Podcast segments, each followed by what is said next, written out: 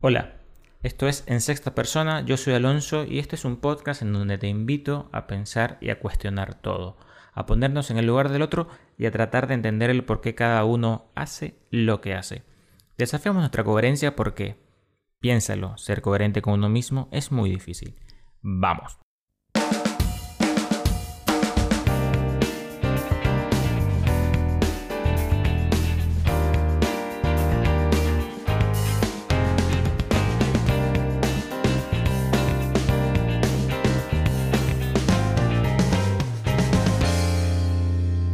Bueno, llegamos al episodio 20. Agradecer a todos los que me han apoyado en este proyecto. Si ya con 10 me parecía increíble, 20 ni hablar. Y antes de empezar, quiero mandar un saludo a una de las mujeres más importantes eh, de mi vida, que está cumpliendo año en la fecha en que sale este episodio, 11 de febrero. Ana, a ti te debo gran parte de mi formación como persona, principios, valores, hasta aprender a cocinar, te lo debo en gran parte a ti. Gracias por tanto y larga vida para ti. Te quiero mucho. Bueno, vamos con, con el tema de hoy. Hablemos de ese error que tuvo la trilogía de películas Back to the Future o Volver al Futuro, más puntualmente la 2. Yo imagino que si estás escuchando esto, ya viste estas películas, si no lo has hecho, ¿cómo decirlo? Me entristece un poco, la verdad. Y a mi hermano mayor, que es fanático, mega fanático, estoy seguro que lo entristece aún más el saber que no has visto una de las trilogías más icónicas del cine. Así que sigue escuchando el podcast, tranquilo, como si no pasara nada, y luego promete ir a verlas, ¿ok? Bueno, seguimos. Como dije, vamos a hablar puntualmente de Volver al Futuro 2, en donde Marty McFly viaja al futuro, concretamente viaja al 21 de octubre del 2015. Increíble que el futuro de ellos en la película ya es el pasado nuestro. Qué, qué arrecho de pana.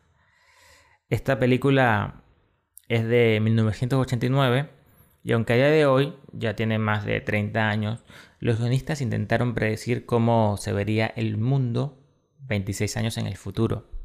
Y la verdad que en muchos casos hay cosas que sí lograron predecir y otras que por desgracia no. Como puede ser la patineta voladora que creo que muchos de los que crecimos viendo estas películas era el artículo que más queríamos tener. Aún no hay autos voladores como lo muestran en la película. Sí hay algunos prototipos, pero así que hayan unas rutas por donde vuelen los autos, no, no existe y está muy lejos de convertirse en una realidad. Hay muchas cosas que lograron predecir, otras que no. Y es que estamos hablando de guionistas, no expertos en tecnología. Hay cosas como el Internet o como los celulares que no lograron predecir y el mismo Bob Gale, guionista de la película, lo admite. Es la navaja suiza de hoy, dijo. El hecho de que todos pueden tener un dispositivo que es una computadora, una cámara, un dispositivo de grabación, una calculadora, una linterna. No pensamos en eso. Pero se admite que le impresiona que muchas cosas que imaginaron existan. El hecho de que tengamos drones que pueden tomar fotografías de noticias, ahora eso era solo una broma, dijo.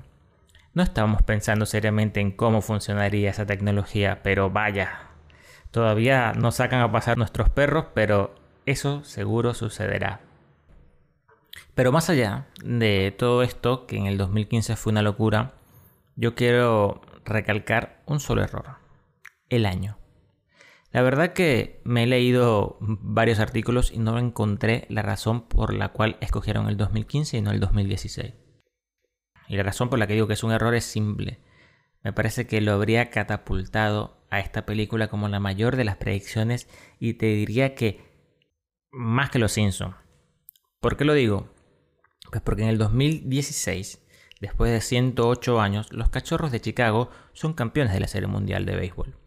Para los que no tengan idea de quiénes son estos, los Cachorros de Chicago o los Chicago Cubs en inglés son uno de los principales equipos, o diría mm, mejor uno de los más icónicos mm, de los equipos de grandes ligas de béisbol. Quizá no te interese mucho el béisbol, Pero en este deporte, muchos de los fanáticos y jugadores son muy supersticiosos. Y estas supersticiones nos dejan lindas anécdotas como la de los cachorros de Chicago con la maldición de la cabra. Debo confesar que el equipo del cual soy fanático es los Medias Rojas de Boston. Y una de las razones por las que me hice fanático fue una de esas historias de supersticiones del béisbol como lo era la maldición del bambino Babe Ruth que duró 86 años. Pero eso es otra historia. Sigamos con, con Chicago y Volver al Futuro 2. En la película, cuando Marty McFly llega al futuro, están las noticias en la calle, en un holograma donde anuncian que los cachorros de Chicago son campeones de la Serie Mundial. Campeones. A ver, le erraron por un, año. El error fue un año. Porque como dije antes, los cachorros fueron campeones en el 2016, no en el 2015 como dice la película. Las probabilidades eran muy pocas de acertarle a esa predicción y la erraron por un año que un año suena mucho, pero el premio es anual. Así que técnicamente el error fue mínimo. Pero en fin, me habría encantado que esta coincidencia se hubiera dado. Ya que no es más que una coincidencia. Cuando no ocurre, no pasa nada, pero cuando ocurre, cambia todo. Y para un deporte tan supersticioso, no me imagino lo que hubiese ocurrido. Porque son 108 años de supuesta maldición que había sido 107 de haber ocurrido como la película. En 1989, que es cuando se hace la película, nadie habría apostado a que esto pudiera ocurrir. Más que serían más de 100 años. Y como dice el refrán, no hay mal que dure 100 años. Pues esto duró 108. Si bien Chicago no ganó en el 2015, estuvo bastante cerca. Quedando en lo que podría decir eh, la semifinal. Recuerdo que en las casas de apuestas las probabilidades tenían en cuenta la profecía hecha por esta película de que este año podría ser el año en que Chicago rompiera la maldición. La maldición de la cabra inició en el año 45 cuando sacaron del estadio a un tipo que había comprado dos entradas para él y su cabra. Pero la gente se quejaba del mal olor de la cabra y lo sacaron. Luego de este desplante, el tipo maldijo al equipo, decretando que nunca más volverían a ganar la Serie Mundial. Y así inició todo. El equipo hizo de todo, y décadas después, ya con el señor muerto y la cabra también muerta, invitaron a su sobrino, que a lo que sería una descendiente de la cabra, de esta cabra que echaron, y le hicieron pasear por el centro del campo, todo esto para intentar como homenajearla y romper la maldición. A ese nivel de superstición llegaron. Ahora, para mí todo esto es muy anecdótico y me gusta como eso, como una anécdota. De creer en supersticiones me cuesta un poco más. Como dijo en su momento el señor creador de la tabla periódica, la superstición es una creencia basada en la ignorancia. Creer que no ganar por una maldición ya te juega en contra. Una de las razones por la cual los cachorros estuvieron cerca de ganar la Serie Mundial en 2015 es porque esta película era una motivación o la simple coincidencia les permitía creer y tener un poco más de confianza.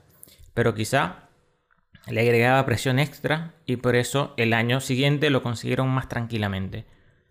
No hay mayor misterio. Incluso el mismo Gale, el guionista, confiesa qué mejor manera de darle la idea que con un escenario realmente escandaloso, que es que los cachorros ganen la serie mundial. Ya que sí, creemos en maldiciones, lo más increíble sería eso, que los cachorros ganasen la serie mundial. Además, el mismo Gale era del equipo rival de los cachorros, más que feliz de alargar la espera de un campeonato a sus archirrivales. Parte de lo que hace que la película siga siendo tan visible, incluso por tonta que sea, es que todo el mundo entiende que nos estamos divirtiendo con ella, decía el mismo Gale. Y eso era solo una anécdota. Y por el error de un año la anécdota no fue mayor. Hasta aquí el episodio de hoy y bueno, espero lo hayan disfrutado. Nos vemos en siguiente. Un abrazo, adiós.